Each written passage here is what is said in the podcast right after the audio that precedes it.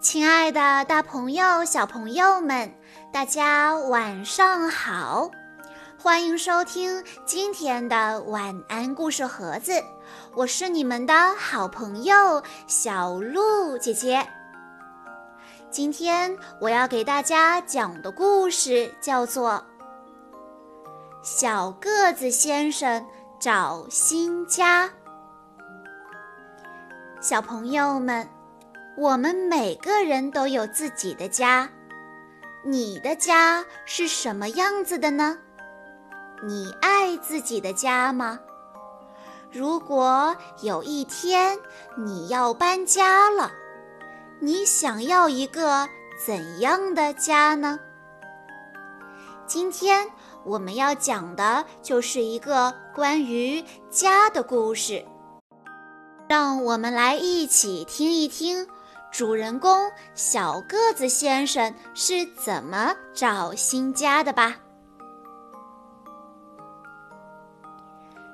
在一个旧鞋盒里面，住着一位小个子先生，他无忧无虑的生活着，每天都很开心。有一天，下起了大雨。小个子先生高兴极了，他自言自语地说道：“妈，我的花园正需要这么一场雨呢。”小个子先生赶紧收拾好自己所有的东西，冲出鞋盒。他跑啊跑啊，跑到了一棵大树下面，想要。避避雨。突然，树顶有只小鸟和他打招呼：“住到我们家来吧，我们的房子干燥又好玩。”小个子先生好不容易爬上了大树，可是他一头栽了下来。哎呦，我又不是鸟。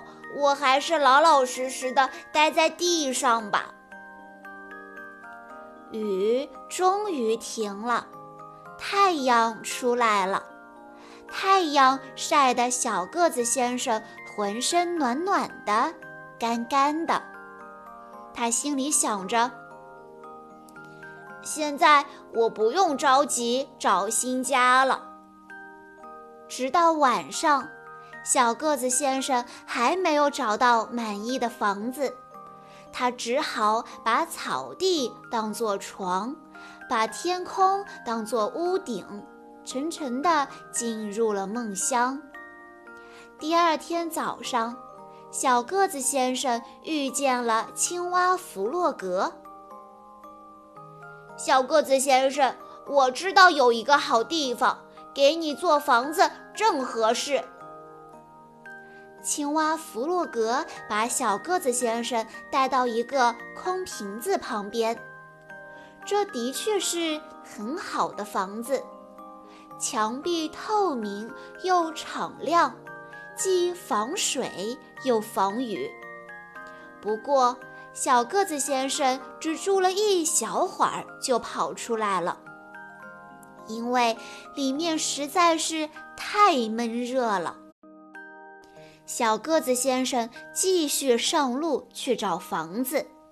他看到草丛中有个咖啡壶，他想：“哎，这个拿来做房子真不错。”突然，有一群大黄蜂从壶嘴里飞出来，小个子先生拔腿就跑。过了一会儿，他遇见了一只野兔。野兔说。来跟我们一起住吧，小个子先生。我们的房子很舒服，还有很多空房间呢。小个子先生非常喜欢和野兔一家一起住，他们每天晚上下象棋和胡萝卜汁。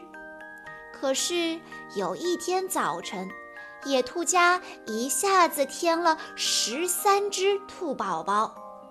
小个子先生没地方住了，他谢过热情善良的野兔一家，重新上路去找房子。在路上，小个子先生遇见了一只蜗牛。小个子先生说：“像你这样走到哪儿都带着房子，该多好啊！”走了没一会儿，小个子先生遇见了一位小个子女士。小个子女士正在摘苹果。小个子先生问她：“需要我帮忙吗？”小个子女士回答道。好啊，我正缺个帮手呢。苹果全摘完了，小个子先生帮小个子女士抱着苹果筐，小个子女士帮小个子先生扛着包裹，一起往家走。在小个子女士家里，他们熬了一大碗汤当做晚饭。小个子先生决定不走了，就一直留在这儿。第二个星期天，小个子先生和小个子女士开了一个晚会，邀请所有动物都来参加。盛大的晚会上有各种各样的美食，所有的动物都来了，除了蜗牛。蜗牛爬得太慢了，等它到达的时候，所有动物都回家了。幸好小个子先生和小个子女士特意为他留了一碗沙拉。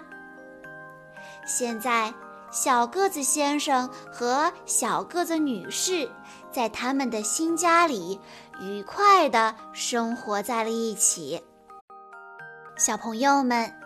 在听完了今天的故事之后，我们可以想一想，你觉得家是一个怎样的地方呢？小鹿姐姐觉得，首先家要安全，可以遮风避雨，可不能像小鸽子先生的鞋盒一样脆弱，无法抗灾。其次，家要适合自己，符合自己的生活习惯、日常起居。这也是小个子先生没法像鸟儿一样住在树上的原因。家还要温馨舒适。青蛙弗洛格的空瓶子虽然漂亮又敞亮，但是闷热不舒适。也没有办法长久居住。最后，也是最重要的，家必须是个有爱的地方，有爱我们的和我们爱的人。对于我们小朋友们来说，家就是有爸爸、有妈妈的地方。没有爱我们和我们爱的爸爸妈妈。哪里都不是家。好啦，今天的故事到这里就结束了，感谢大家的收听。更多好听的故事，欢迎大家关注微信公众账号“晚安故事盒子”。小鹿姐姐已经将今天的故事整理到了亲情小故事分类中，在关注公众号之后回复。故事分类这四个字就可以收到完整的分类啦。我们下一期再见喽。